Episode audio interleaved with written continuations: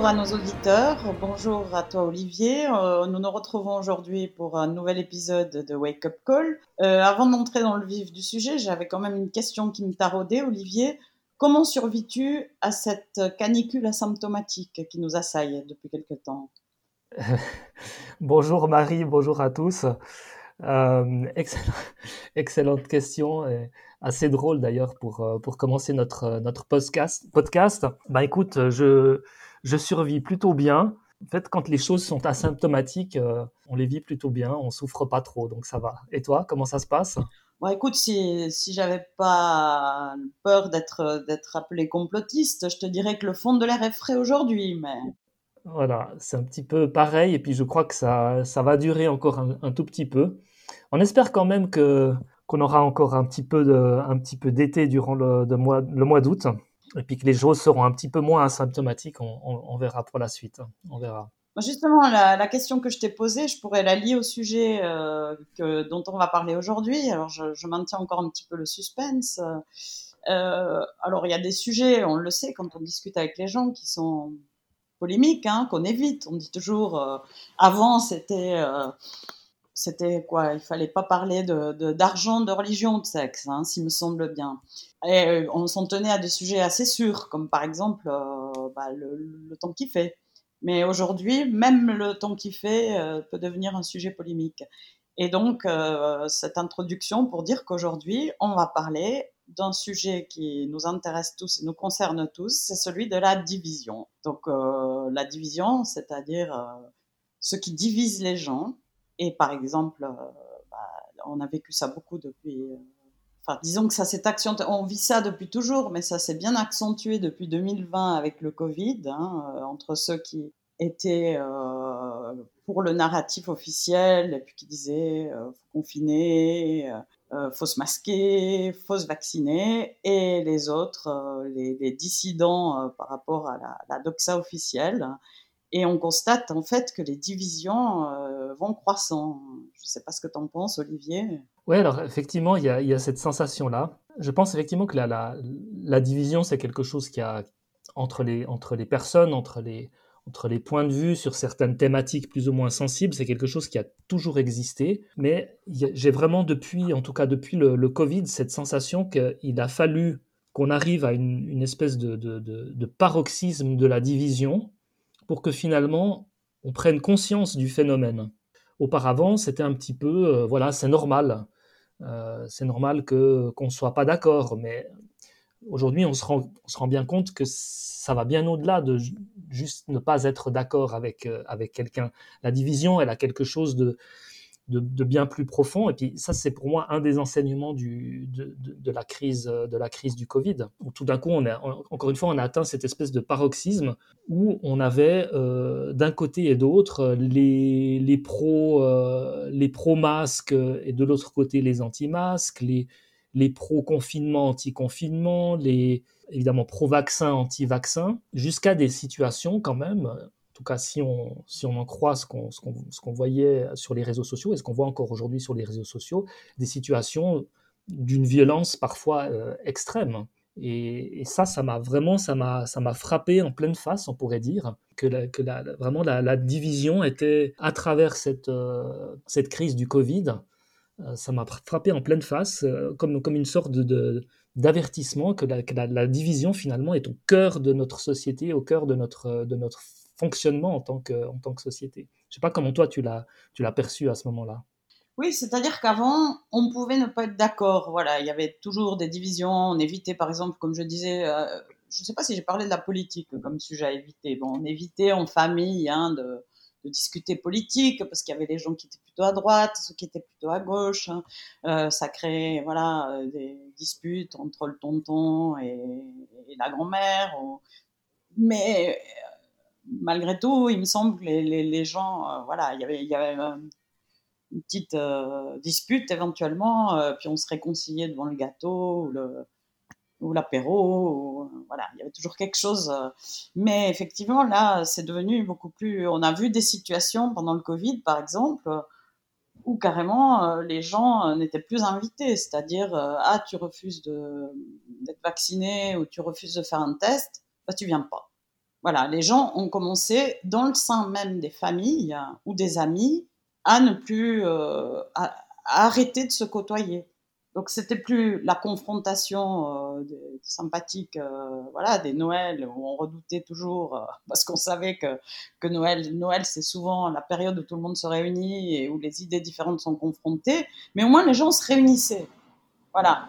On arrive à une situation aujourd'hui où, est arrivé du moins à une situation où les gens ne, ne se parlent plus. Voilà, refusent de communiquer et refusent de, de, de, parler de, d'exposer finalement le débat qui est, qui est, sain finalement et qui fait avancer. C'est ça, on est passé de la, la, la division des idées qui, qui, peut être euh, enrichissante et saine, hein, quand il y a une, confrontation, je dirais, euh, oui, saine, à la division physique où les gens, euh, les gens ne se voyaient plus. Alors déjà à travers, euh, à travers le confinement, et même après le confinement où les gens refusaient de se voir si euh, voilà, tu, tu, tu, viens seulement si tu portes un masque ou tu viens seulement si tu es vacciné, etc. etc. Par contre, j'ai l'impression que ça précède quand même un petit peu l'épisode Covid, parce que si tu te souviens bien, aux États-Unis, pendant Trump, il y a eu aussi, euh, je, bon, je suivais beaucoup les choses. Nous, on était loin en Europe. Hein, on, était moins, encore qu'il y avait quand même des gens qui étaient, qui étaient fortement euh, virulents sur le sujet, mais il y a eu aussi des scissions euh, dans les familles, dans les couples,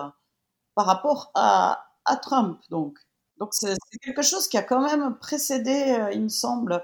Euh, il me semblait qu'il y a cette, cette virulence euh, qui arrivait justement, qui pouvait arriver dans des ruptures de couple ou dans des, des ruptures familiales. Justement, c'était déjà le cas euh, pendant la période Trump. C'était déjà le cas pendant la période Trump, je dirais même avant, même un, un petit peu avant la période Trump, euh, où il y avait des confrontations et des divisions extrêmement, extrêmement violentes aux États-Unis. Alors évidemment, on connaît la division euh, politique très, très binaire finalement qu'il y a depuis toujours aux États-Unis entre, entre démocrates et, républicains. Mais il y en a d'autres qui sont arrivés euh, effectivement un petit peu pendant la période Trump, un petit peu avant même, avec par exemple euh, tous ces, mouvements euh, pseudo-politiques ou parapolitiques entre par exemple les, les, les, les le, le, mouvement Black Lives Matter hein, qui, a, qui a aussi créé une, division assez, assez forte à un moment donné au sein de la société américaine. Il y avait la, division entre les, entre les pro, pro-avortement et anti-avortement. Ça aussi, ça dure depuis un, moment. Avant Trump, je ne sais pas si tu te souviens, il y avait un moment aussi cette, cette division qui, est arrivée un petit peu, euh, enfin qui était très forte aux États-Unis, mais dont on entendait un petit peu parler ici aussi entre les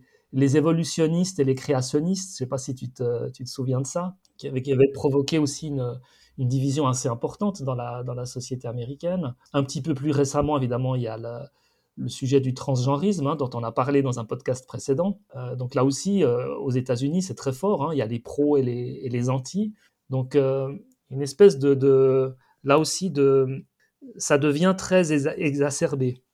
Mais moi, je me rappelle maintenant d'un épisode alors qui est, qui, est, qui est, antérieur à ça et qui est, qui est intéressant parce que justement, euh, dans, dans, toute cette idée, cette idée division-unité, je me dis, il faut faire attention aux divisions, mais il faut faire attention parfois à la fausse unité parce que j'ai vécu aux États-Unis euh, au moment de, euh, c'était au moment de l'élection de George W. Bush. Je vivais là-bas, donc j'ai vécu les choses euh, en plus dans un État démocrate, hein, qui était le, Connecticut. Et là aussi, au moment où Bush a été élu, il y a eu des réactions de division très très très très fortes. Les, les, gens ont eu des réactions émotionnelles très fortes contre cette élection et qui ont cessé du jour au lendemain le jour du 11 septembre. Comme si, justement, euh, cet événement avait rassemblé les gens finalement derrière leur président.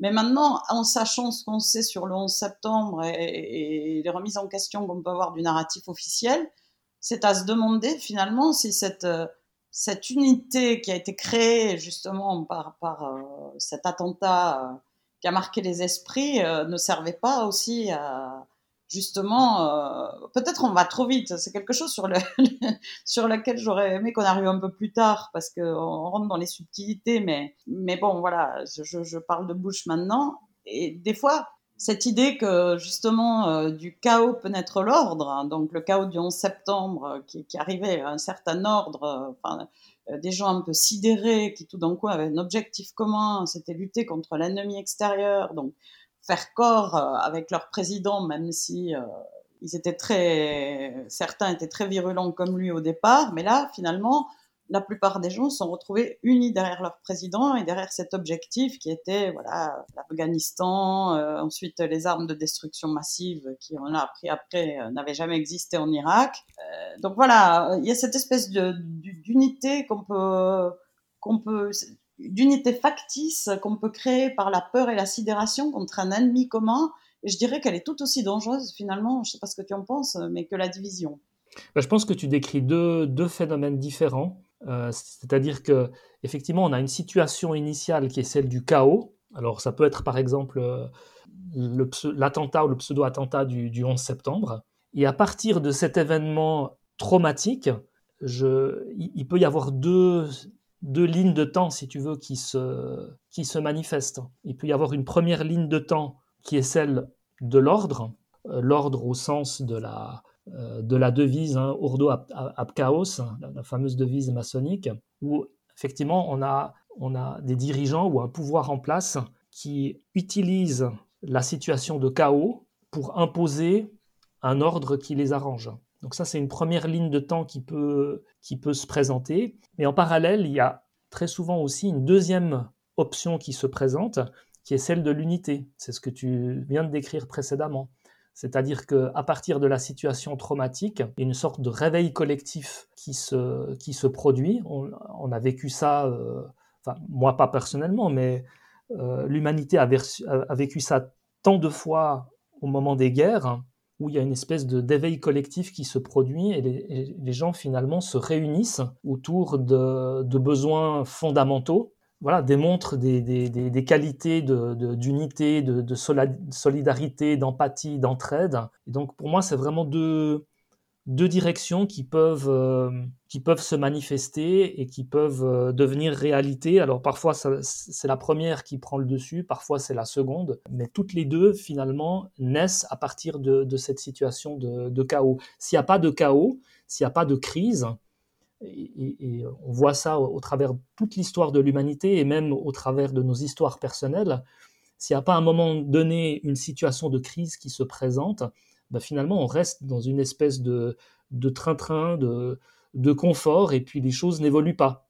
On est obligé à un moment d'être percuté par quelque chose, alors on l'espère pas trop, pas trop violent, pas trop fort, que, pour que finalement on soit secoué, qu'on réagisse, et puis qu'on prenne, euh, qu'on prenne une autre direction. C'est un petit peu comme ça que je vois les choses. Hmm. moi, je, pense que tu parles de deux unités. Il y a deux unités différentes. Là, il y a la bonne unité, qui est celle que, que tu décris. Bon, justement, là, j'écoutais euh, ce matin un podcast euh, où Louis Fouché était interviewé, puis parlait de justement après quand ils ont commencé à voir que que les choses allaient pas avec l'hôpital, que justement il n'y avait pas assez de moyens, ben voilà, il a, ou que les, mesures prises euh, ne semblaient pas raisonnables.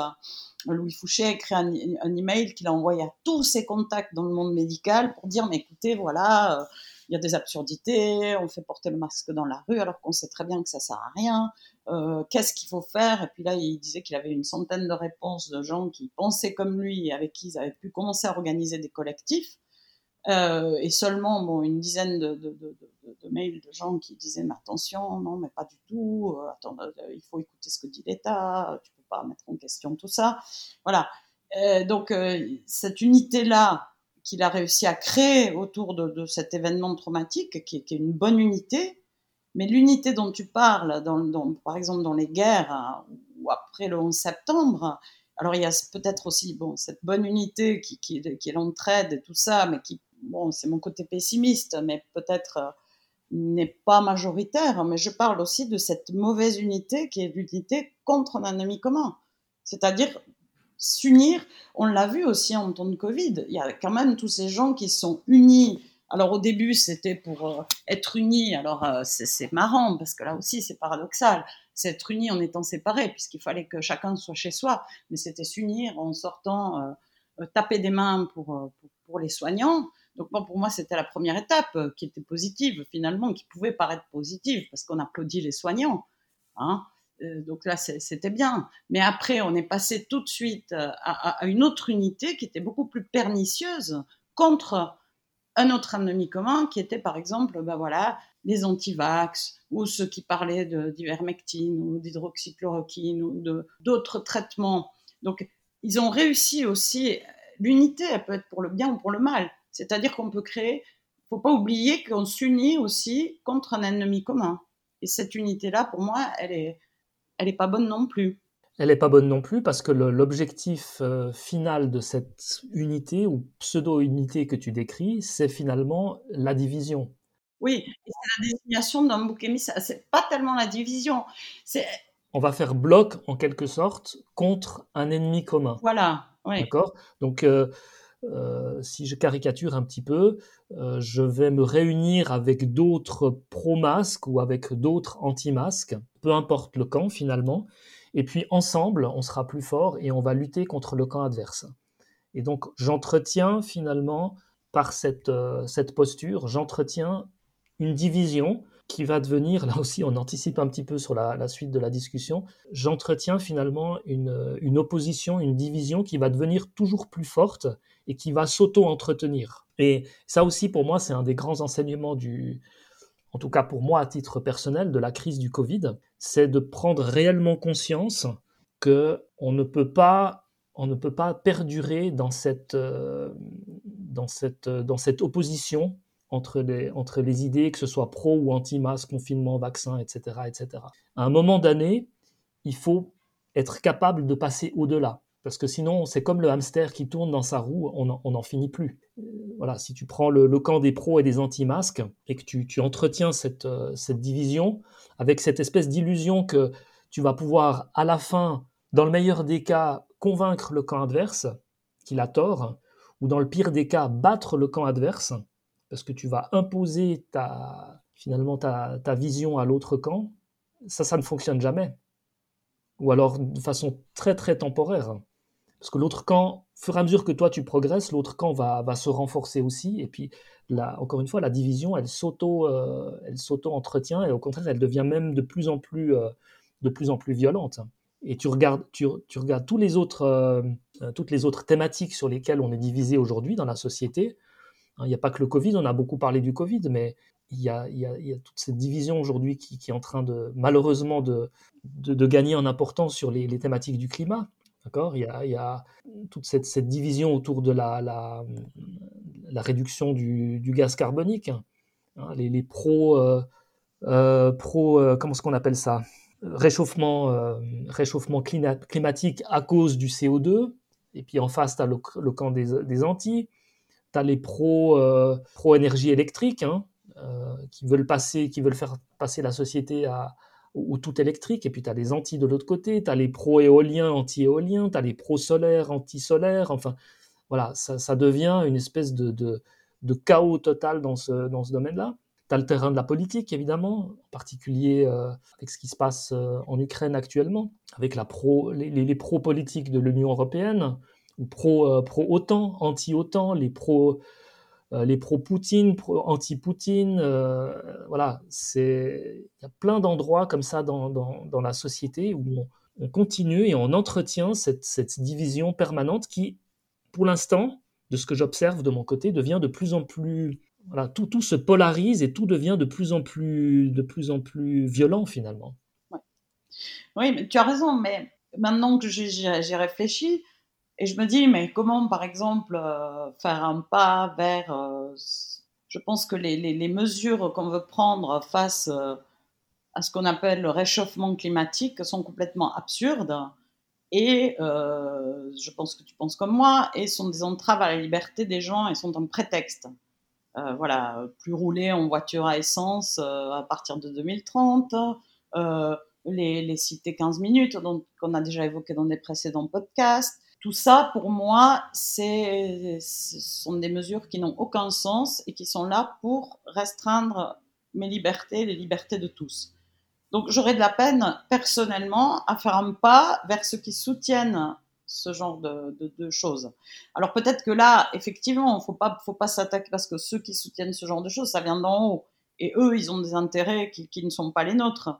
Donc peut-être ce serait ouvrir le débat. Disons que moi, je suis pas prête à céder du terrain sur, sur des choses qui, pour moi, n'ont pas de sens. Ce serait peut-être dans ce cas-là ouvrir le débat, peut-être sur un sujet plus large, qui est euh, l'écologie. Qu'est-ce que la vraie écologie? Comment euh, prendre soin de la terre et de l'homme en même temps? Qui sont les vrais pollueurs? Enfin, ouvrir des débats qu'on peut pas ouvrir aujourd'hui tu vois, ou mettre euh, mettre les gens peut-être devant l'hypocrisie suprême de, de ces gens qui veulent nous interdire les voitures à essence, mais qui, pour la, moindre conférence, euh, euh des jets privés. Mais eux, ils ont le droit. Hein. On a bien entendu Bill Gates dire oui, non, mais, mais moi, je fais ça, euh, j'ai le droit parce que c'est utile. Toujours cette idée qu'il euh, y a les utiles et les inutiles. Hein. Finalement, on l'a vu aussi ça pendant le confinement. Hein. Il y avait les, les essentiels et les non essentiels. Donc ce serait peut-être tous ces inutiles qu'on est finalement, parce que il y a eux et nous, c'est-à-dire ceux qui veulent nous imposer ça et nous, le peuple. Mais je pense qu'il faut pas avoir l'ambition de, s'unir avec les gens d'en haut, parce que ça, on n'y arrivera jamais, mais au moins de s'unir entre gens qui subissent ces décisions d'en haut. Mais, mais, mais comment? Voilà, c'est là toute la difficulté. Parce que... Comment, quand certains sont convaincus euh, que la Terre est en train de bouillir euh, et qu'il fait chaud quand, visiblement on a un été pourri. C'est ça, c'est ça.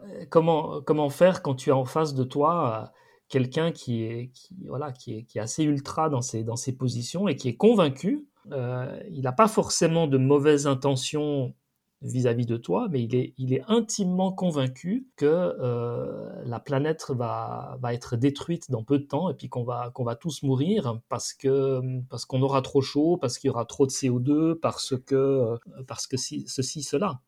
Et donc, donc deux, as, je pense qu'il y, y, a, deux façons de voir les choses.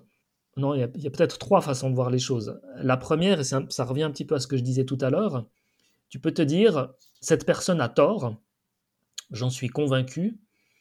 Et grâce à mon intelligence, grâce à ma capacité intellectuelle ou à ma, ma, capacité, je dirais, euh, pédagogique, didactique, euh, je, vais, je vais finir par réussir à convaincre cette personne qu'elle a tort. Donc tu peux avoir cette posture-là. C'est vrai qu'elle est assez tentante parce que si tu as de ton côté des arguments logiques en suffisance, bah, tu vas te dire, je vais, je vais finir par la convaincre. C'est pas possible de ne pas comprendre ça quand même.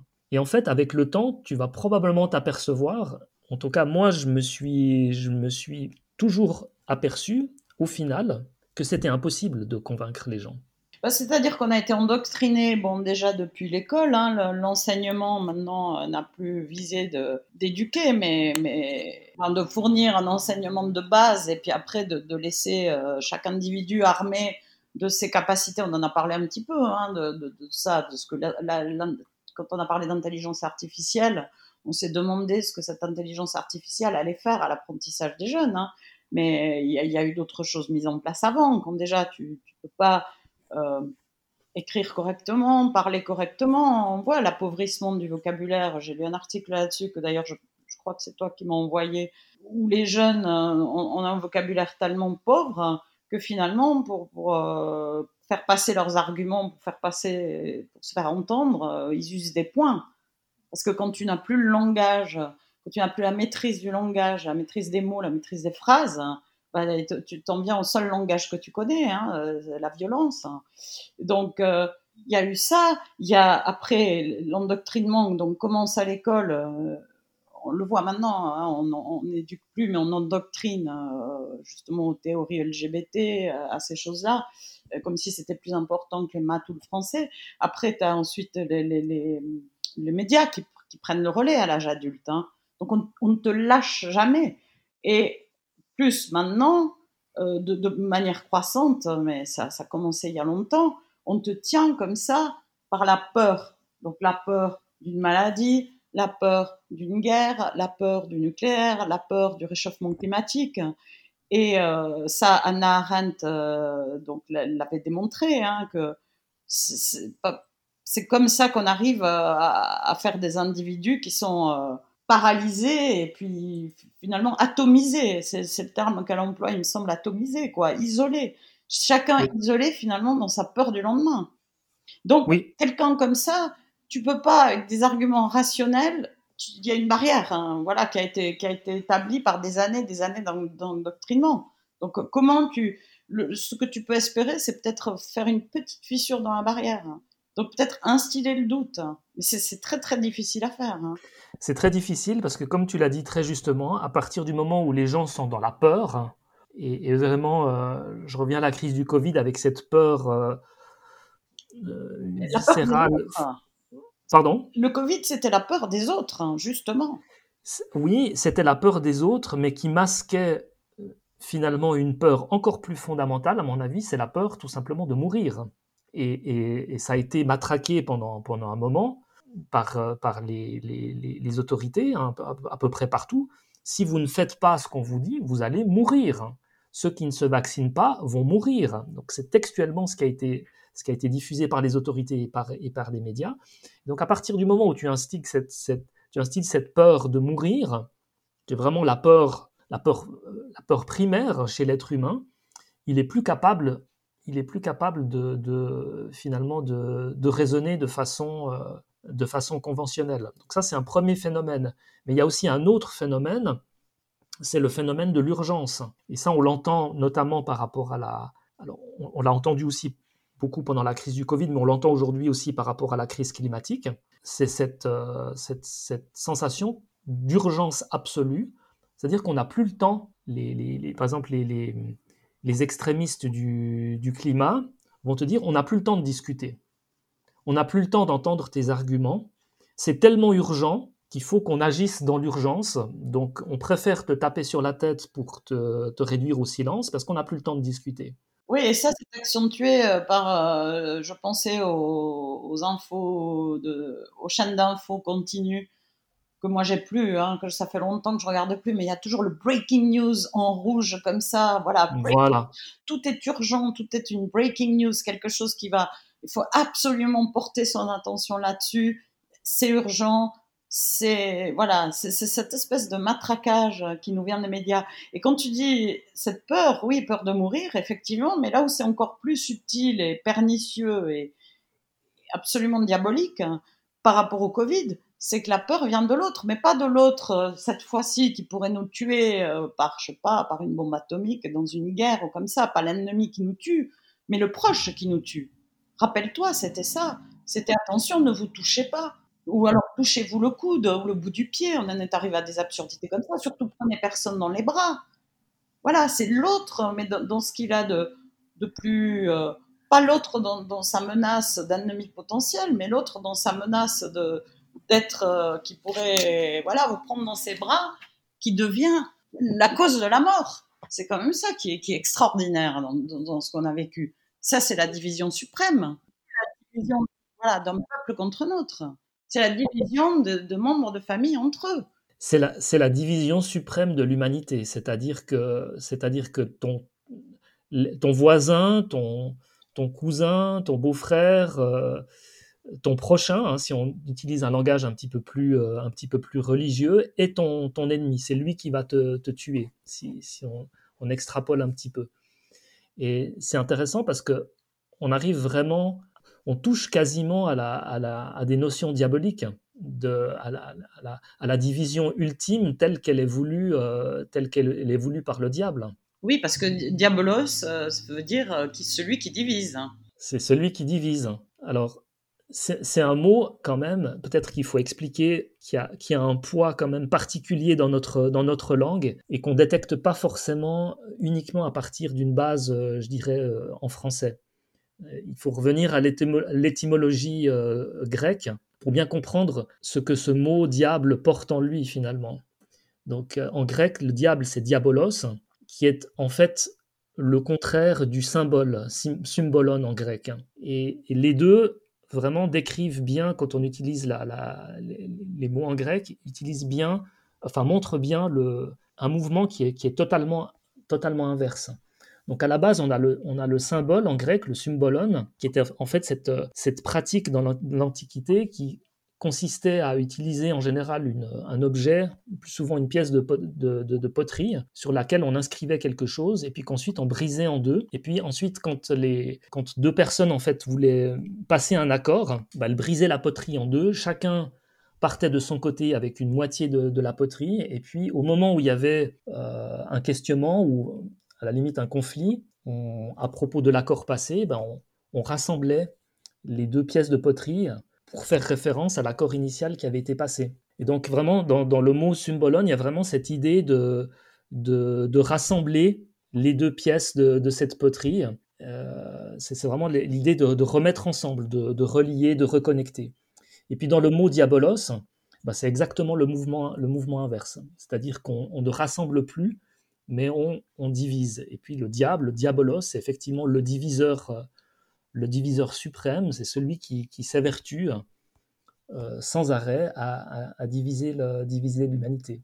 Ah c'est intéressant, je connais, c'est pas le, le, symbolum, tu dis? Symbolon, ouais, donc qui est le, mot grec de symbole. Donc le, si tu veux, étymologiquement, le symbole, c'est l'inverse du diable. D'accord, alors je ne connaissais pas cette anecdote. Mais bon, c'est intéressant de voir qu'effectivement, la division, en fait, la, toute première, la division originelle, ben, c'est au moment où le, diable est intervenu sous la forme du serpent pour, pour, tenter euh, Ève avec le, fruit défendu. Et en fait, on peut dire que c'est la première double division. Il y a une première division c'est-à-dire que ça a divisé finalement l'homme de Dieu parce que euh, Dieu euh, marchait dans le jardin, enfin côtoyait euh, dans le jardin d'Éden Adam et Ève. Donc ils n'étaient pas divisés. À ce moment-là, ils, étaient, ils vivaient en, bonne harmonie avec l'homme et la femme à l'image de Dieu et Dieu qui vivait à côté. Et une fois que, que, la transgression a été effectuée, ben Dieu tout d'un coup a disparu de la vue. Et, il y a eu les conséquences qu'on connaît, la chute. Et ce qui est intéressant, c'est que cette division, elle a aussi été actée entre Adam et Ève, parce que bon, Adam, euh, ayant accepté euh, de la part d'Ève le, fruit, euh, après c'est directement retourné contre elle finalement. Il a dit oui, mais voilà, c'est cette femme que tu m'as donnée là qui, qui, m'a tenté avec le fruit. il n'a pas assumé déjà sa propre responsabilité, il a mis la faute sur Ève. Et Dieu a acté cette division que voilà, je sais plus comment comment sont les termes exacts. Je sais pas si j'arrive à les retrouver, mais que justement ils vont s'opposer à partir de là. Il y aura il y aura des divisions entre l'homme et la femme. Donc c'est il y, a, il y a effectivement la division initiale qui est la division de enfin la, l'éloignement de Dieu, la division d'avec Dieu finalement à travers le, le péché originel. Et puis dans, un second temps, si on veut bien, ou même simultanément, la division entre, entre l'homme et la femme. Oui. Et, et ça montre bien qu'on est dans un, qu'on est dans un mouvement, c'est-à-dire que la, la première division en amène une seconde, qui en amène une troisième, et ainsi de suite. Donc la division peut toujours, si tu veux, euh, se, se, se, multiplier toujours, toujours davantage et, et encore davantage. À l'inverse, euh, il y, a, le phénomène de, reconnexion, de, réunification. Alors, encore une fois, si on utilise un langage religieux à travers la rédemption ou à travers d'autres mécanismes, ça peut aussi aller dans le sens inverse. Donc tout ça est très, dynamique. Donc quand tu dis Dieu a acté la division, oui, effectivement, mais c'est pas pas irrévocable. C'est juste quelque chose qui s'est passé à un, instant T. Enfin, je ne sais pas si le temps existait à ce moment-là, mais on va dire à un instant T pour simplifier, euh, mais euh, ça peut, ça peut s'aggraver ou au contraire, ça peut, se, ça peut se résoudre aussi. Donc il y a cette espèce de tension permanente depuis ce moment-là, depuis le, début de l'humanité finalement, entre davantage de division ou alors une espèce de, de, reconnexion, de réunification. Voilà, j'ai retrouvé, pendant que tu, parlais, le passage, euh, c'est dans le 3, verset 15, Je mettrai inimitié entre toi et, ta, la femme, entre ta postérité et sa postérité. Celle-ci t'écrasera la tête et tu lui blesseras le talon. Voilà, donc quelque part, voilà, la division est actée. Et après, comme tu dis, voilà, euh, il y a une idée de réunification, mais aussi par euh, justement euh, dans le sacrifice de, Jésus, je pense, qui, a uni justement les chrétiens. Voilà, Absolument. Alors, effectivement, c'est peut-être la réunification la plus, plus, la plus forte, hein, la, plus, la plus spectaculaire, mais je pense qu'il y, en a, il y en a eu d'autres et il continue à en avoir aujourd'hui à des niveaux plus ou, plus ou moins importants. C'est vraiment, je, vois ça comme un, euh, quelque chose de très, euh, de très dynamique, de très, euh, de très mouvant en permanence. il y a vraiment cette tension entre, entre davantage de division ou davantage de réunification. Et aujourd'hui, tu le vois à travers les événements. Donc tout ce qu'on a dit précédemment sur ce qui, sur ce qui est mis en œuvre pour, pour accentuer la division, c'est véritablement pour moi, si on, si on prend un petit peu de hauteur, c'est une œuvre, c'est une œuvre diabolique. Après, on peut se poser la question pourquoi, pourquoi ça se passe comme ça? Pourquoi est-ce que le diviseur ultime, finalement, s'investit autant à diviser et à continuer de diviser toujours davantage l'humanité Donc ça, c'est ça, c'est une question qui serait intéressante à explorer. Non, là, je, je, je, repensais, puisqu'on est dans, dans, dans, la Bible, je repensais à cette notion que la, la, division est forcément toujours mauvaise. Et il y a un épisode quand même où Dieu a usé de division. C'est-à-dire euh, quand dans la tour de Babel, par exemple. la tour de Babel, euh, c'était Nimrod, euh, roi, avec des hommes qui avaient décidé de construire cette tour pour être à l'égal des dieux, finalement. cette tour qui montait le plus haut possible parce qu'ils avaient décidé de ne pas, respecter les termes de l'alliance et, d'être l'égal des dieux. Un peu comme en ce moment, on a des, Yuval Harari qui, qui, qui pense aussi être, euh, qui, qui, voilà, qui clame être l'égal des dieux ou pouvoir bientôt y arriver. Et en fait, là, ce qui s'est passé, c'est que ces hommes parlaient des langues différentes, mais se comprenaient. Et Dieu, alors, pas que pour les punir, pour les punir, mais aussi pour les sauver quelque part d'eux-mêmes, parce qu'en fait, cette, euh, cette tour qu'ils avaient bâtie, c'était quand même euh, un peu ce qui est, aujourd'hui le nouvel ordre mondial. Hein. C'était quelque chose d'autoritaire, où, les, les, gens étaient écrasés par le travail déjà de monter cette tour. C'était un système autoritaire. Et donc, pour empêcher que ce projet euh, soit mené à bien, Dieu a, fait en sorte que les hommes ne se comprennent plus.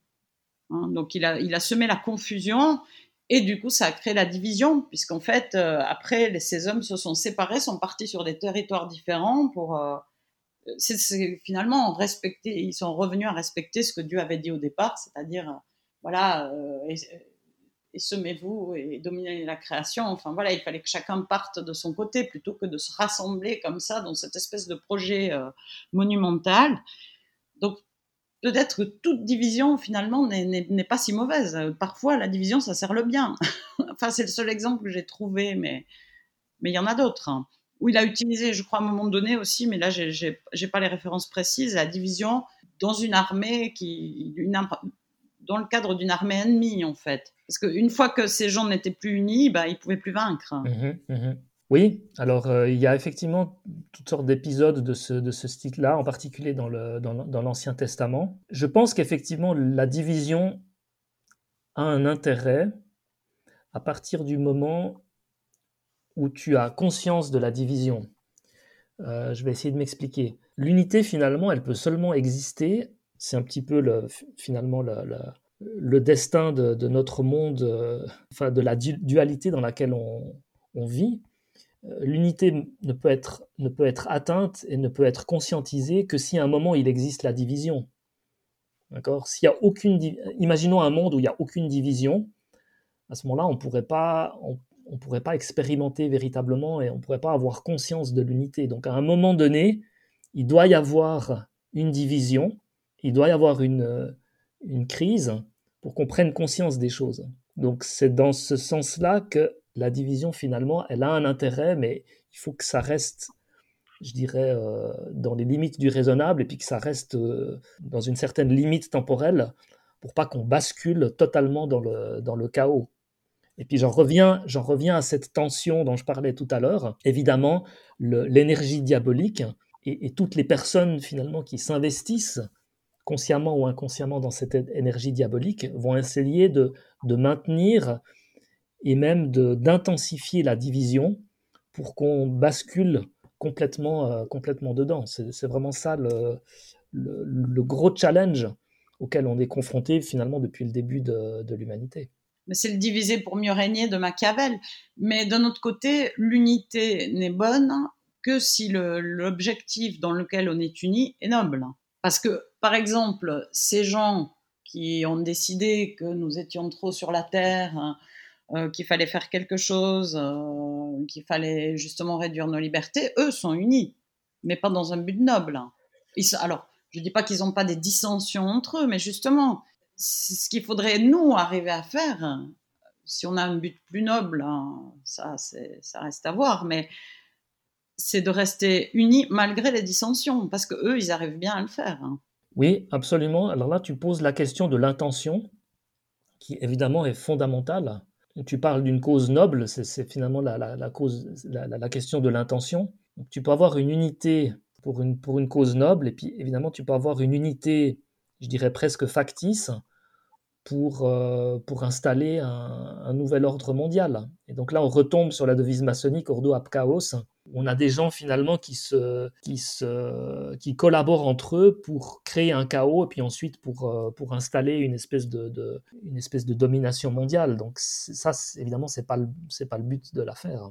on est d'accord. Donc ce qu'il faudrait qu'on fasse, nous, ce serait justement s'unir malgré nos différences. C'est ce que tu disais quand tu disais, euh, voilà anti-masque, pro-masque, pro-Ukraine, pro-Russie, pro, pro, Voilà, ce serait arrivé euh, à, se réunir sur les choses, sur les, valeurs, sur les objectifs qu'on a en commun. Et c'est difficile parce que euh, je crois que c'est toi qui parlais du, plus petit dénominateur commun, mais dans certains cas, il est tout petit. Oui, absolument. C'est ça la, c'est ça la grosse difficulté, c'est que d'une part, si tu veux bien, il faut essayer de prendre de la hauteur, c'est-à-dire de s'extraire des, considérations euh, de détails, genre euh, il y a trop de CO2 dans l'atmosphère ou il n'y en a pas assez, parce que là on n'arrivera jamais à se mettre d'accord. C'est un problème qui est beaucoup trop complexe et tu peux toujours apporter des arguments et des contre-arguments jusqu'à la fin des temps. Donc de, s'extraire de ces, questions de détails et, puis en même temps arriver à, un plus petit dénominateur commun qui souvent est vraiment une, une, question, euh, une question fondamentale. Qu'est-ce qui, à l'échelle de l'histoire de l'humanité, qu'est-ce qui finalement est fondamental pour nous? Et c'est pas le CO2 qui est fondamental pour nous, c'est d'autres choses. Hein. ça peut être des, des valeurs euh, voilà, qui sont liées qui sont liées à la, je sais pas, à la, à la famille, à l'amitié, au bonheur, à la, au, bien vivre ensemble, ce genre de choses c'est pas pas le CO2 finalement qui est fondamental. Oui, je, te rejoins sur ce point-là, mais par exemple, on, pourrait se dire qu'on est tous d'accord pour que nos enfants aient un monde meilleur demain. Hein. Ça paraît pas très divisif comme idée, mais les, quand tu vois justement ce qu'on envisage pour, pour les enfants, euh, ça revient au, débat qu'on a eu sur le transgenrisme, hein. mais que maintenant, euh, pour certains, euh, le bonheur de leurs enfants, c'est de pouvoir choisir leur sexe. Donc là aussi, on n'est pas d'accord sur ce qu'est le bien-être de l'enfant, tu vois. C'est ça qui devient complexe aujourd'hui. Oui, parce que tout est fait, tout est fait, tout est organisé pour euh, détourner l'attention, détourner notre attention des questions fondamentales. Et ça, c'est un, vecteur de division qui est extrêmement puissant. Et c'est entretenu en permanence, en particulier par, euh, par les médias. Si tu regardes le, paysage médiatique, tout est fait pour, pour maintenir cette, euh, cette division. Je ne sais pas si tu regardes la télévision, mais les gens qui regardent la, la télévision, c'est en permanence, c'est que des contenus porteurs de division. Dans les journaux télévisés, on présente en permanence les pros et les antis. Dans, dans la télé-réalité, on présente, on, on, met en scène en permanence des gens, des personnages, je dirais presque des avatars, d'une telle façon pour que le téléspectateur prenne parti en faveur de l'un ou de l'autre, ou contre l'un ou l'autre. Tu te souviens de peut-être de cette émission, je ne sais pas si elle existe encore, il y avait une émission qui passait un temps euh, plutôt en fin de soirée, euh, qui s'appelait On n'est pas couché, euh, qui était animée par, par Ruquier. Je ne sais pas si tu as déjà vu cette émission. Oui, il y a longtemps. C'était le paroxysme de la division, c'est-à-dire qu'on amenait un invité qui était cuisiné par, euh, des espèces de, chroniqueurs qui, euh, qui entretenaient en permanence tout au long de l'émission la division. Je ne suis pas d'accord avec vous, ce que vous dites est faux. Et puis forcément, quand tu regardes, bah, tu prends parti pour l'un ou pour l'autre. Euh, les sondages, c'est la même chose. Est-ce que vous êtes pour ou contre? Quand même un, personnage, je, ne peux pas ne pas le mentionner, qui est, le champion du monde toute catégorie dans ce domaine-là, c'est notre ami euh, Laurent Alexandre. Pour ceux qui le suivent un petit peu sur Twitter, il, fait ça en permanence. Oui, enfin, notre ami, c'est ironique, hein, C'est ironique, voilà. Euh, il, poste en permanence des sondages sur, sur Twitter on, voit, c'est vraiment flagrant, le but du sondage, c'est juste d'entretenir la division. Alors je vous donne juste un exemple sur une des thématiques qu'on a, qu'on a traitées, qui est celle de l'intelligence artificielle.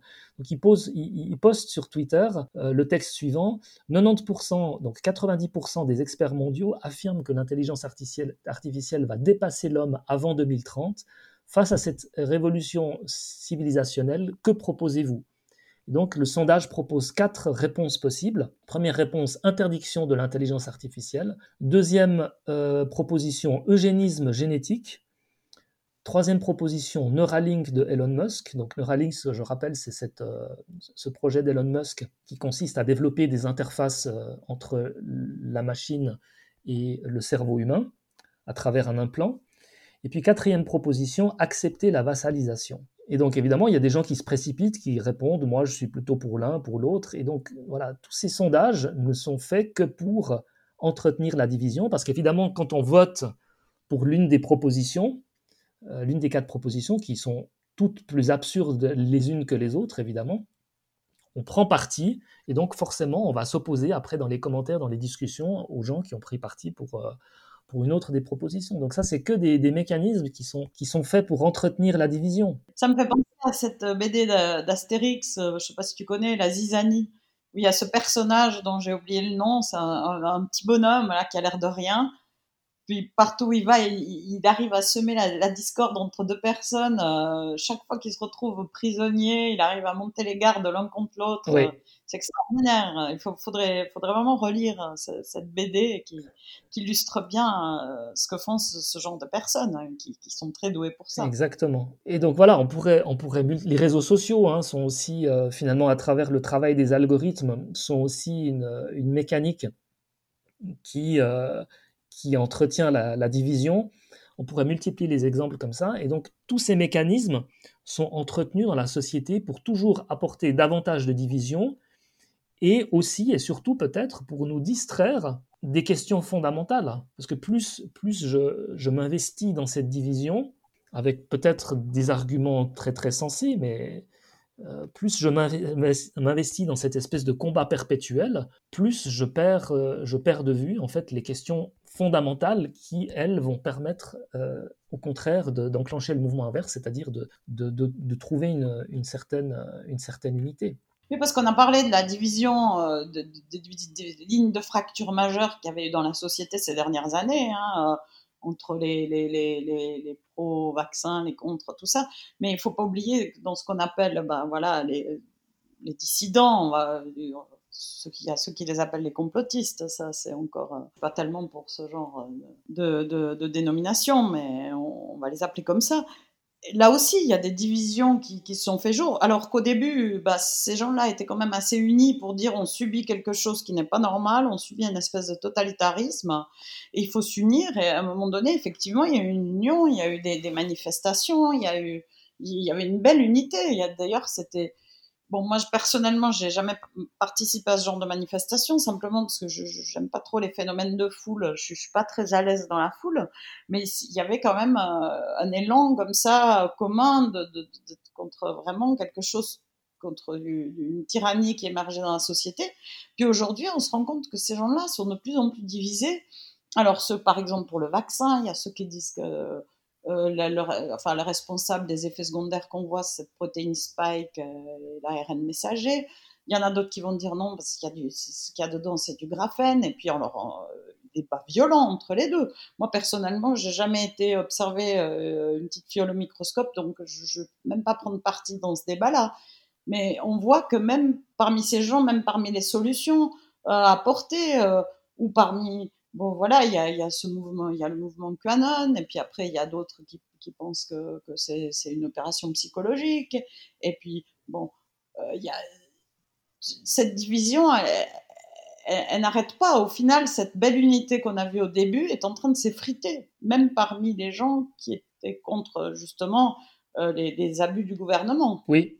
C'est la tendance qu'on voit en ce moment. Oui, effectivement, parce qu'il y, a toujours cette, euh, cette tension permanente qui part tantôt d'un côté, tantôt de l'autre. Et je, dirais, tant qu'il n'y a pas une prise de conscience globale sur la, nécessité finalement de, de se réunifier, et ben finalement la division s'intensifie de façon presque naturelle ou presque euh, organique jusqu'à ce qu'elle atteigne un tel niveau que finalement il y a une prise de conscience collective. Je pense que au final c'est ça qui va se produire.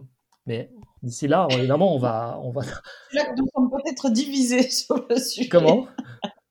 C'est là que nous, nous sommes peut-être divisés. C'est là que nous sommes divisés.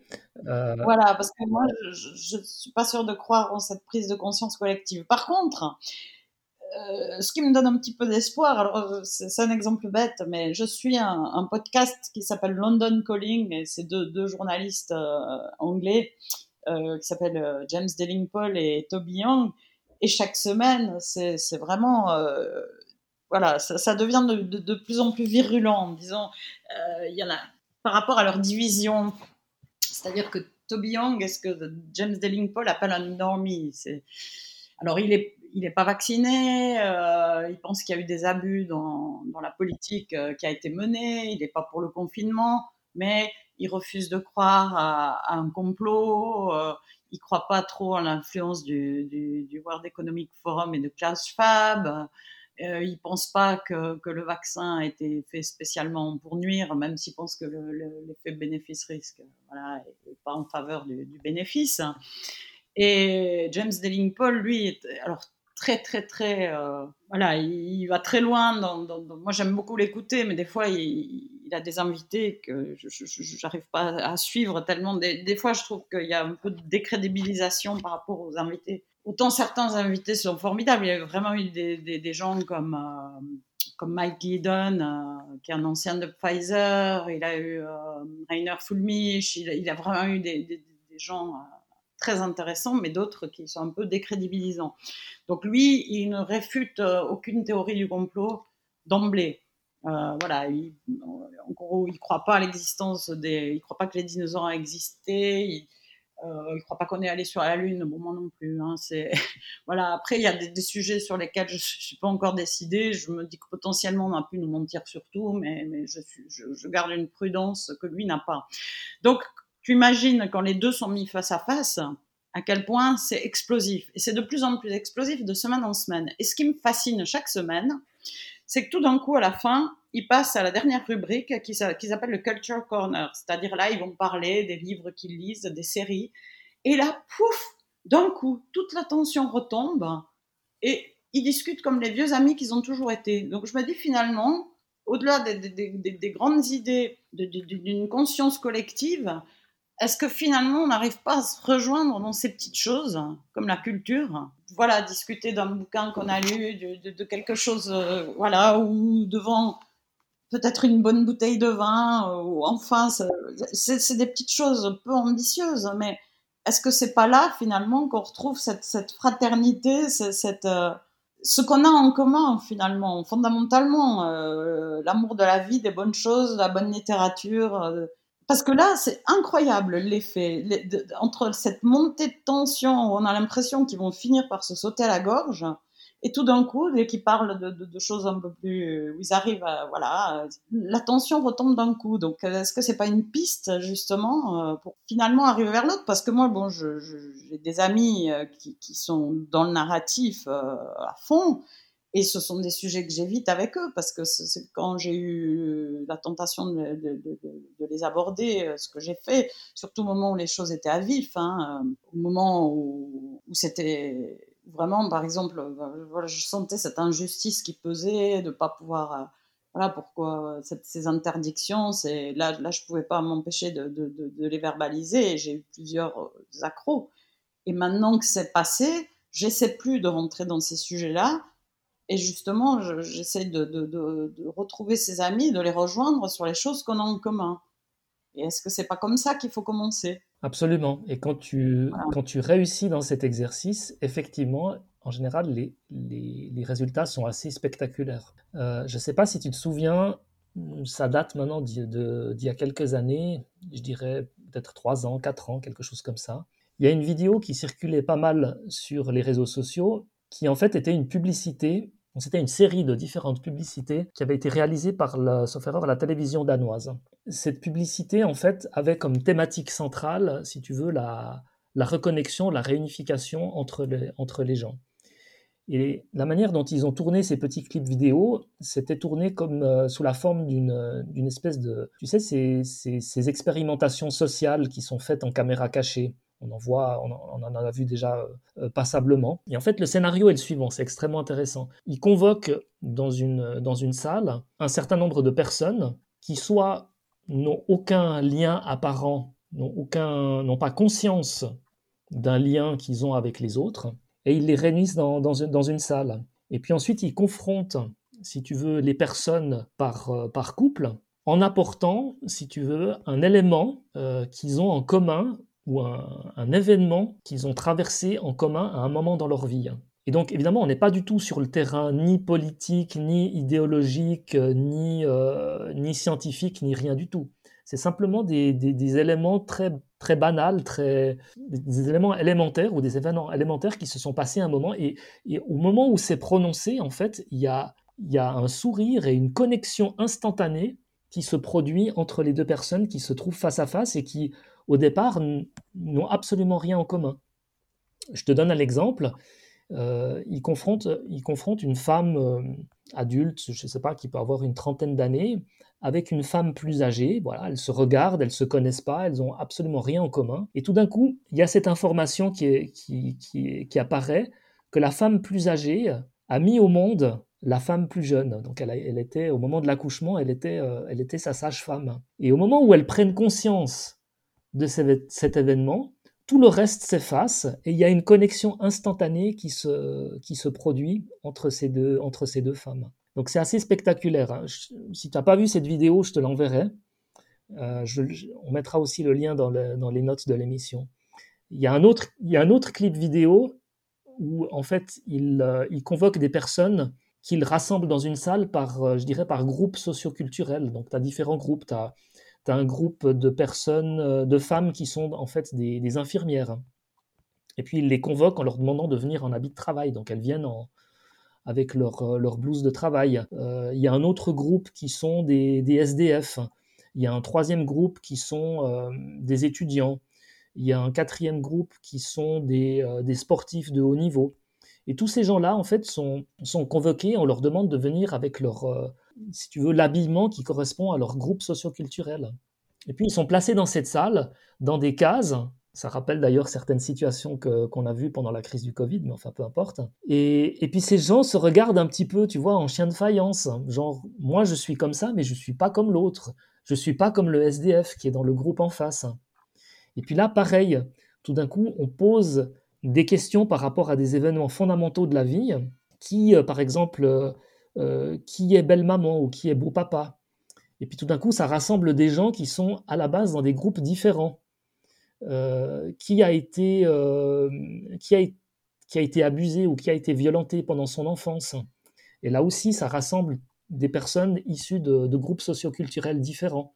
Et puis finalement, on, voit à travers ces vidéos que ces gens se reconnectent à travers des, éléments fondamentaux de leur, vie, mais dont qu'ils n'avaient pas conscience finalement au préalable. Donc ça, c'est extrêmement, euh, c'est spectaculaire et puis ça rejoint l'exemple que tu donnais tout à l'heure. Oui, mais c'est d'ailleurs pour ça que justement pendant le Covid, euh, ils ont mis bien, euh, ils ont bien essayé de nous séparer, c'est-à-dire que voilà, on pouvait plus se voir physiquement, il fallait surtout pas se réunir dans les cafés parce que peut-être que si les gens avaient pu se réunir dans les cafés, commencer à, créer du lien. Bon, ce lien, il est déjà, il faut pas se leurrer, c'est pas que pendant le Covid, hein, ça fait un moment euh, que les jeunes, par exemple, on le sait, ils se réunissent plus tellement dans les cafés. Euh, et puis quand ils se réunissent dans les cafés, ils ont chacun leur, téléphone à la main, ils sont sur les réseaux sociaux, ils sont en connexion, mais en fausse connexion. Hein. On dit connexion, mais en fait, c'est pas réellement une connexion, c'est une déconnexion avec, avec d'autres gens au travers des écrans. Donc, est-ce que c'est aussi, je pense que, ces écrans qu'on nous a mis dans la main, ces téléphones, c'est c'est un moyen de couper, d'empêcher ce lien qui justement, qui est le vrai lien. Et donc, aussi, quand, on a une personne en face, euh, il y, a, aussi le, le, langage corporel, il y, y, a des choses qui se passent qui ne peuvent pas se passer au travers d'un écran ou au travers d'une discussion euh, par des mots comme ça, ou maintenant on remplace euh, pour exprimer une émotion, mais un smiley, mais ça n'a rien à voir avec la, personne en face. Donc justement, c'est empêcher ce lien par l'isolation, justement. Bah, chacun, et bon, ils ont commencé ça avec le Covid, ils veulent nous imposer ça aussi euh, pour des raisons climatiques. Hein. Euh, il y a récemment la fille de Klaus Schwab qui parlait de confinement climatique permanent. Oui. Ça fait quand même peur. Absolument. Donc c'est l'idée euh, de, de, nous, isoler de manière permanente, parce que rassembler, finalement, on est dangereux. Isoler et, finalement euh, connecter à nos machines euh, où on nous fournit du, pain et des jeux, on menace personne. Ah, absolument. Et, là, tout ce que tu viens de dire est fondamental, c'est-à-dire que ça montre que tu as pris conscience de, du phénomène où tout est finalement tout est mis en œuvre pour maintenir et même accentuer la division. Et cette prise de conscience que tu as eue, Marie, euh, je pense que l'objectif, c'est que tout le monde, c'est que tout le monde l'ait. Tout le monde prenne conscience de cette, euh, de cette manipulation finalement dont on est, dont on est victime, même dont on est euh, les, co-créateurs hein, à un certain moment. Je ne veux, pas jeter la, la, pierre à qui que ce soit. L'important, c'est qu'à un moment, on en, on en, prenne conscience. Si tu le permets, j'ai envie de, de lire un petit extrait. On a parlé de, on a mentionné Louis Fouché tout à l'heure. Il a, il a écrit un livre, euh, je ne sais plus de quand ça date. Je pense que c'était pendant la crise Covid 2020 ou 2021. Il a écrit un livre qui s'appelle Tous résistants dans l'âme, que je recommande à tout le monde. Je l'ai déjà lu trois fois. Et si tu es d'accord, je vous lis un petit extrait euh, de, ce, de ce livre. Mais volontiers. Ça commence comme ça. On ne peut pas le vivre tout seul. On ne peut pas changer le monde tout seul. On ne peut pas résister à une vaccination idiote, fait à la va-vite tout seul. On ne peut pas changer de système politique tout seul. On ne peut pas changer le système monétaire tout seul. Il n'y a rien que vous puissiez faire tout seul. On vous a fait croire que le bonheur était de tout pouvoir faire tout seul, d'être tout puissant avec votre smartphone. On a mis des publicités sur tous les murs. Vous auriez des super pouvoirs vous seriez des super-héros. En fait, vous ne pouvez rien. Vous ne pouvez rien changer. Et vous ne pouvez pas sortir de ce mouvement perpétuel où rien ne change. Vous êtes pris dans un tourbillon d'informations, de transformations permanentes. Mais quand vous regardez vraiment au fond, plus rien ne change, plus rien ne bouge. Le système est comme immuable. On a créé une société automatique. Je fais juste une petite, euh, une petite parenthèse.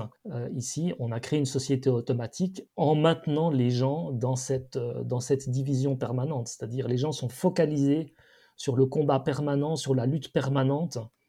Et, et, donc, ça devient une société qui tourne en rond finalement. Je reprends la lecture. Et ça nous rend absolument malheureux. Donc, je crois qu'une façon de reprendre du pouvoir sur le réel, c'est de se mettre en lien avec les autres et de poser une intention, une intention qui a trait aux valeurs fondamentales, au fil rouge que nous voulons vivre ensemble. C'est ce qu'on fait en communication non violente, c'est ce qu'on fait en communication non violente. Pour espérer rouvrir une porte de communication possible, on en revient à son besoin de fond. Le fil rouge qui nous relie tous, c'est quoi? Ce n'est pas être riche, ce n'est pas être puissant, ce n'est pas être connu, ce n'est pas posséder à outrance. Ça n'a aucun intérêt tout ça en fait. Dans toutes les cultures, on l'a déjà dit mille et une fois que tout ça ne servait à rien, et sûrement pas au bonheur. Dans tous les contes, on l'a écrit sur les rois perdus, seuls au fond de leur château de pouvoir, d'ennui et de solitude. Dans les chansons, dans les poésies, dans les textes sacrés, dans les films, on l'a déjà martelé. Voilà, j'arrête là la, lecture, évidemment sa réflexion elle continue, mais je trouve que c'est assez c'est assez criant de, enfin en tout cas pour moi c'est assez criant de, vérité de cette situation absurde dans laquelle on est où on essaye de, nous maintenir dans la division alors que le but ultime c'est de, de, nous réunifier finalement. Et je pense qu'il y, a des, y a des possibilités il y a des techniques qu'on peut, qu'on peut mettre en œuvre. Alors je mentionnais les vidéos de la TV, danoise, mais il y a d'autres il d'autres techniques. Alors, la lecture de Louis Fouché, Fouché par exemple, mais il y a d'autres lectures qui vont un petit peu dans le, dans, dans le même sens. je ne sais pas ce que ça t'inspire, Marie, quand tu entends ça. Ah, moi, j'aime beaucoup Louis Fouché. il me met de bonne humeur à chaque fois que je l'écoute, encore ce matin. Là, puis d'ailleurs, juste au milieu, là, sais plus quel est son nom, celui qui le recevait a dit la même chose. Hein. Donc il a cet effet euh, comme ça d'apaiser un peu euh, nos, craintes et puis de, nous mettre dans une espèce de bonne humeur euh, justement et d'envie de, justement de, faire quelque chose de, positif. après, je pense qu'il y a justement bon lui-même, hein, il me semble qu'il avait mis en place, euh, bon, euh, c'est quelque chose que évidemment les médias euh, se sont empressés d'appeler un mouvement sectaire, hein, mais justement une, réunion de gens justement basée sur retrouver des choses naturelles comme la permaculture, des choses comme ça. Puis il y a d'autres d'autres groupements qui existent, hein, qui ont d'ailleurs été bien attaqués aussi évidemment par les médias. on peut mentionner par exemple Solaris, justement qui, qui, qui vise à recréer du lien et de l'entraide, euh, mais dans, dans des, des, choses justement où il n'y a pas de hiérarchie. Donc il n'y a pas le risque que quelqu'un prenne le pouvoir. Et ça, c'est bien, parce que je pense que euh, les choses qui fonctionnent par cellules, comme ça, s'il y a une cellule qui meurt, qui, qui se pourrit, qui se corrompt, ça, ça, ça meurt pas de la tête. Le problème, c'est quand il y a une tête. Voilà. Mmh poisson pourri par la tête. Hein. Il paraît que c'est un proverbe chinois. Mais euh, donc je, justement, ces, petites, je pense que c'est difficile d'arriver pour le moment au niveau global. Puis, puis le mot global me fait peur maintenant hein, euh, à cause de ses connotations justement. Peut-être qu'il faut pas justement viser au global parce que c'est global, c'est dangereux quand c'est global parce qu'on est tous différents justement. Et bon, moi c'est amusant pour moi de parler de ça, de lien parce que euh, je pensais, on a chacun aussi euh, c'est pour ça que des fois, le, mot unité me fait peur, comme, comme, peut-être toute personne comme moi qui est, qui est, un peu de tempérament introverti. Alors, c'est marrant parce que j'écoutais aussi un, un, homme très, très intéressant là, qui s'appelle Alexandre Havard, qui est, philosophe, hein, je crois, avant tout, et qui justement parlait des, tempéraments euh, tels qu'ils ont été euh, déterminés euh, dans, l'Antiquité. il y a le, le colérique, sauf erreur, le colérique, le mélancolique, le le phlegmatique et je, évidemment le quatrième m'échappe. Alors j'ai oublié le quatrième, désolé, évidemment, il fallait que j'ai un trou de mémoire. Et justement, c'est ça souvent l'incompréhension entre les gens vient de là. C'est-à-dire que celui, il y en a un qui est toujours dans, qui vit dans l'instant, par exemple. Donc c'est quelqu'un qui va pas, c'est justement celui dont il manque le nom. Hein. Et c'est une personne qui, justement, c'est difficile euh, pour lui de lui faire, euh, de le faire mener à bien un projet. Euh, par exemple, alors, moi, je pense justement, étant une illustration parfaite de, ce qu'on appelle le mélancolique, c'est-à-dire quelqu'un qui, qui va, qui adore la solitude, en fait, qui est bien dans sa solitude, qui se recharge dans la solitude, dans, dans, des typologies de caractère plus récentes, comme Meyer-Briggs, on appellerait ça l'introverti. Donc, parler de lien, ça veut quelque part, ça, ça, mérite toujours un peu les poils. Mais c'est vrai qu'avec la crise qu'on a vécue, j'ai un peu compris ça. Mais le lien, il peut se faire autrement, même pour quelqu'un d'introverti. C'est-à-dire que moi, par exemple, si euh, je privilégie le lien, par exemple, j'aime pas les grands rassemblements de gens. J'aime bien voir les gens un par un. Alors ça, c'est un truc que beaucoup de personnes ne comprennent pas. Mais ce lien, il peut aussi se créer comme ça, justement, un par un. Alors après, on a chacun notre manière, justement, de connecter au monde. Et je crois que comme je l'ai dit déjà, euh, je crois dans le dernier podcast, la citation de John Donne, euh, c'est que aucun personne n'est une île, hein, no man is an island. C'est-à-dire qu'on ne peut pas survivre seul, comme le dit Fouché. Effectivement. Et même si des fois, c'est une idée qui me terrorise, mais je la comprends quand même fondamentalement. C'est-à-dire que même si le lien il se fait un, même si le lien il se fait au travers, finalement, moi, je, passe beaucoup de temps à lire parce que j'aime les livres, mais le lire, ce qu'a écrit quelqu'un, c'est être en lien avec lui aussi. Donc il y a dix mille façons d'être en lien. Et je parle pas des, des, liens factices, euh, d'avoir l'impression d'être ami avec quelqu'un sur Facebook, euh, parce que voilà, c'est marqué que c'est un ami. Je parle des vrais liens. Je pense que les vrais liens peuvent se créer de plein de différentes façons. Et tant qu'on garde ce lien-là, soit le lien, bon, pour ceux qui aiment se réunir en grand groupe, ces, ces, grandes fêtes, ou alors le lien un à un avec des amis justement qu'on a un peu perdu de vue pendant ces périodes compliquées. On était tellement divisés, mais si on arrive à se rassembler sur quelque chose, ne serait-ce que l'appréciation d'un bon livre ou d'une bonne bouteille de vin ou d'un bon plat, c'est ça qui est essentiel, c'est ça qu'il faut pas perdre et c'est ça qu'ils veulent absolument nous faire perdre. Absolument, ouais. Alors je pense qu'effectivement, il y a, plein de types de liens différents. Ça peut être effectivement euh, un lien de, personne d'une personne à une autre personne, ça peut être un groupe un peu plus large, ça peut être euh, une espèce de, communion avec un, une grande population. Enfin, il, y a, différentes façons de, vivre ce lien et je pense qu'il n'y en a aucune qui est juste, aucune qui est fausse ce qui est, ce qui est faux, c'est de, de, maintenir la, la, la division, hein, comme on l'a décrit précédemment. Et de nous, de nous, isoler dans nos mondes artificiels. C'est ça. Finalement, ça a échoué avec. Euh, c'était quoi ce projet là qui, qui avait été. Euh, c'était Zuckerberg là qui avait ce, ce, ce, grand projet là de basé sur la réalité virtuelle. Oui, c'était euh, le métaverse. Le métaverse, voilà, qui a été un bide finalement. Parce que les gens, heureusement, ne sont pas encore prêts à ça. Heureusement, effectivement, ouais. Donc il y a. Mais il y a eu quand même des tentatives avant. Il y avait ce jeu Second Life là où les, finalement les gens euh, avaient un avatar et puis vivaient leur vie. Euh, il y en avait même qui, claquaient leur, argent, mais leur vrai argent euh, pour, s'acheter des choses virtuelles.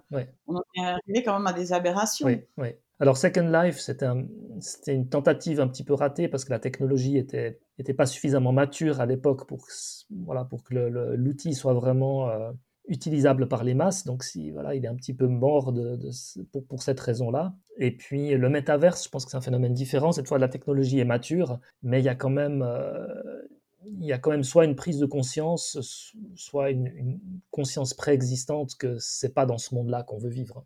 Donc, euh, donc ça, c'est positif. Moi, je, vois ça vraiment comme, un, comme une, réaction saine des gens qui refusent ce genre de... Parce que le métaverse, après, bah, on retombe dans, voilà, dans les problématiques d'intelligence artificielle dont on a parlé euh, la dernière fois, le, le transhumanisme et toutes ces, et toutes ces choses-là. Donc, heureusement que ça ne prend pas.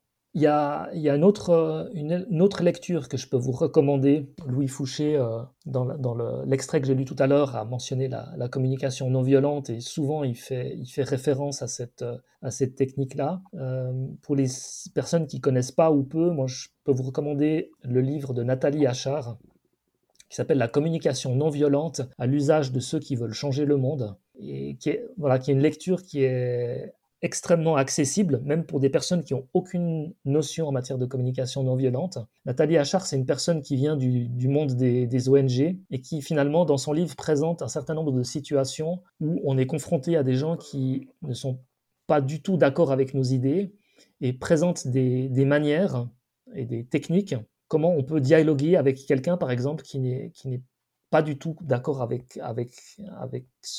soi-même sur la, question de la, crise climatique comment malgré tout on peut arriver à, discuter avec cette personne. Donc ça, c'est aussi un, une communication non violente que je, regrette d'ailleurs de ne pas avoir étudié cette, technique plus en profondeur. Je pense que c'est un outil qui est extrêmement intéressant et, puissant pour pouvoir euh, lutter finalement contre, la division et puis reconnecter les gens. Bon, moi, j'ai pas fait de, lecture aussi sérieuse que les tiennes ces derniers temps, j'en ai peur. La dernière chose un peu sérieuse que j'ai lue, c'était le manifeste de Théodore Kaczynski, mais je pense que c'est peut-être pas une lecture à recommander dans le cadre de, de justement lutter contre la division. Par contre, euh, j'ai vu un documentaire intéressant sur Netflix. D'ailleurs, juste avant de me désabonner, hein, je, me, suis désabonné de Netflix euh, parce que. Bravo, je te félicite. Je trouve que quand même, euh, voilà, la plupart des, des, séries sont quand même bien dans, dans, dans, la tendance woke qui, finalement, je, me retrouvais à regarder de, vieilles séries, puis je me dis, bon, bah, ça, je peux le faire ailleurs, euh, euh, un peu ces séries des années 90 euh, ou des années 2000, ou avec une certaine nostalgie de, moments où on n'essayait pas de nous faire, avaler constamment des choses qui sont sur l'agenda, des, idéologies. Donc voilà, je, me repenche plutôt vers les, vieilles séries, mais néanmoins, là, il y a une série documentaire qui, qui était quand même intéressante alors, je sais plus si ça s'appelle la, vie des gourous, parce qu'évidemment, j'ai oublié le titre. Hein. Décidément, je crois que mes trous de mémoire, ça va être l'image de marque de, ce podcast quand même. Mais vous le retrouverez facilement, donc c'est tout nouveau. Puis ça, parle des gourous. Et ce qui est intéressant, c'est que c'est pas sur. Euh, euh, il y a six épisodes et ça parle de. Il y a Jim Jones notamment. Euh, il y a Charles Manson, il y a également celui qui a fondé la, secte Home, là, ceux qui ont mal fini à mettre du gaz sarin dans, le, métro à Tokyo. Mais ce qui est intéressant, c'est que justement, ces sectes, euh, une grande méthode, parce que ils sont justement basés sur la formation du gourou. Comment, en fait, c'est un peu l'apprentissage du gourou. Ils poussent pas les gens à être gourous, mais ils montrent comment eux ils sont arrivés. Et euh, une grande méthode, c'est justement parmi les adeptes faire régner, la, diviser pour mieux régner. Ça, c'est quand même quelque chose. Donc, dès qu'on veut vous diviser, c'est qu'il y a un agenda euh, supérieur. C'est ça qu'il faut vraiment se méfier de. C'est une stratégie euh, des mouvements sectaires qui est bien connue, c'est cette division.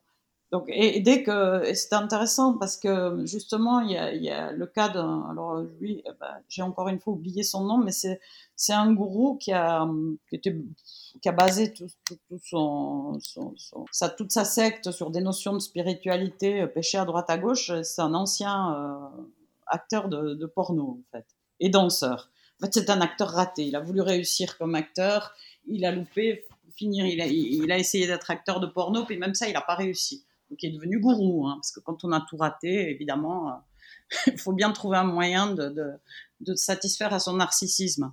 Et ce qui était intéressant, c'est que le moment où il y a eu euh, la, division de son groupe, en fait, c'est un, un, ancien de, de, sa secte qui a, qui, a, qui, a, contacté tout le monde et qui a révélé en fait euh, ce que faisait le gourou, c'est-à-dire que bon, il prenait la, la pureté corporel, enfin, soi-disant qu'il n'avait pas de relation sexuelle, mais il s'est avéré qu'il avait euh, plusieurs membres de, de, la masculin, parce qu'il était homosexuel, plusieurs membres de sa secte avec qui il avait des relations sexuelles.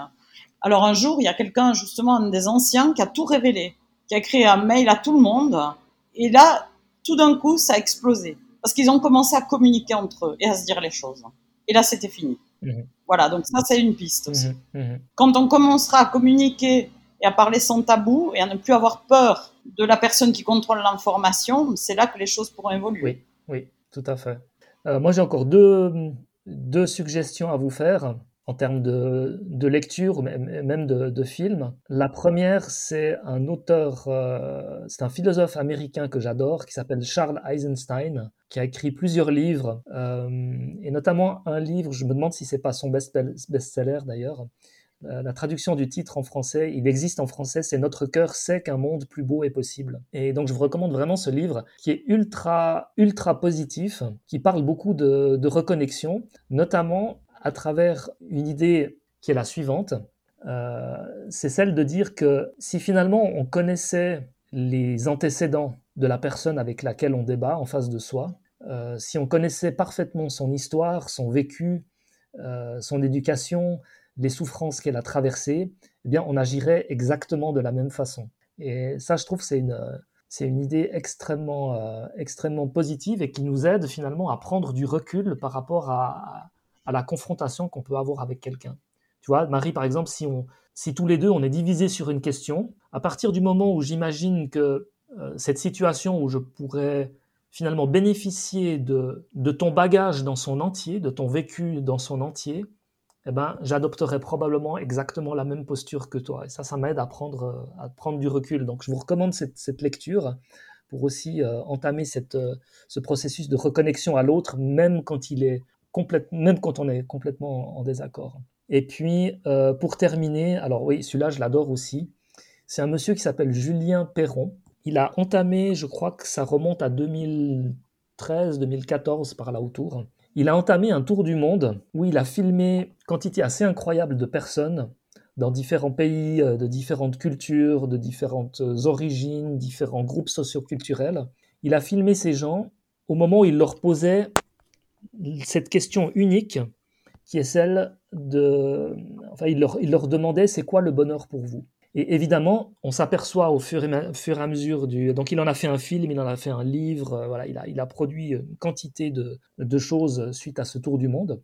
Et on s'aperçoit que les réponses que donnent les gens sont à chaque fois différentes. Puis il en arrive à la conclusion que finalement, bah, il y, a, y, a, quasiment 8 milliards de personnes dans le monde, je crois. Donc on peut s'imaginer que si on posait la même question à chaque être humain sur Terre, on aurait probablement 8 milliards de, réponses un petit peu différentes. Et donc on peut se dire, bah, finalement, on est tous divisés, on n'est pas d'accord sur la question du bonheur, mais le sentiment que ça apporte au final, et ça, ça revient à la discussion qu'on a eue précédemment autour de la notion d'intention, au final, on s'aperçoit que le travail qu'il a fait, ce monsieur, ben, ça a permis de reconnecter les gens, puisque même si les réponses finalement étaient différentes les unes des autres, il y avait quand même des, des aspects fondamentaux qui ressortaient à chaque fois, hein, des aspects qui, qui étaient liés à la, au besoin de, de, connexion finalement, d'amitié, d'amour, d'échange, de, de famille, de, des choses comme ça, et toutes les autres questions qui sont liées euh, à l'argent, à la réussite, euh, au fait d'avoir raison sur telle ou telle thématique bah, n'apparaissait quasiment jamais dans les, dans les réponses. Et pourtant, c'est ce après quoi courent la plupart des gens. C'est ce après quoi courent la plupart des gens. Donc, euh, si vous voulez retrouver cette espèce de, de vraiment de, de, vibration très, très positive et d'espoir dans l'humanité, moi, je vous recommande Julien Perron. Vous trouvez, euh, je crois, toutes les informations sur son site c'est quoi le bonheur.fr. Et regardez son film, lisez son livre et tous les autres, euh, tous les autres médias qu'il a, qu'il a produits. C'est euh, énergisant, enrichissant pour, pour retrouver cette, euh, cette idée de reconnexion et de, de, foi dans la, dans la reconnexion entre, entre les êtres humains. On pourrait multiplier évidemment les, les références, j'en ai encore plein sur le coude, mais on ne peut pas trop charger cette, euh, cette, dernière partie. On est à quasiment une heure et demie de, de discussion. Donc, je pense qu'on peut, à moins que tu aies un élément fondamental à apporter encore. Je pense qu'on peut, on peut gentiment conclure notre, notre podcast. Non, je pense pas. Peut-être juste dire, euh, quand on n'est pas d'accord, euh, il y, a, en anglais, il y a une expression qui dit Let's agree to disagree. Et c'est quelque chose qu'on a oublié. C'est euh, soyons d'accord sur le fait qu'on n'est pas d'accord. On n'est pas d'accord, ouais. ouais. En l'occurrence, on est assez d'accord sur la conclusion de ce podcast. Voilà. Ça, ça, et à partir du moment où on réussit cet exercice, je pense que c'est le déclencheur pour qu'on puisse commencer à s'apercevoir qu'il y a des choses sur, lesquelles on est effectivement d'accord. Il y a des choses fondamentales sur lesquelles on, peut, en tout cas quand on est, quand on est de bonne foi, on ne peut pas être en désaccord. Et c'est sur ces choses-là qu'il faut qu'on qu'on s'accroche et qu'on construise. Bien dit. Alors, euh, merci beaucoup Olivier et merci à tous les auditeurs qui nous ont suivis jusque-là. Merci pour votre écoute euh, et n'oubliez pas de, laisser vos commentaires. Merci Marie, merci à vous tous. On attend avec impatience vos commentaires. Dites-nous ce que vous pensez de la division ou de, la réconnexion entre les personnes. Comment est-ce que vous voyez les choses? Et euh, on se réjouit de, lire euh, tous vos commentaires. Et à la prochaine fois pour un prochain podcast. À la prochaine fois.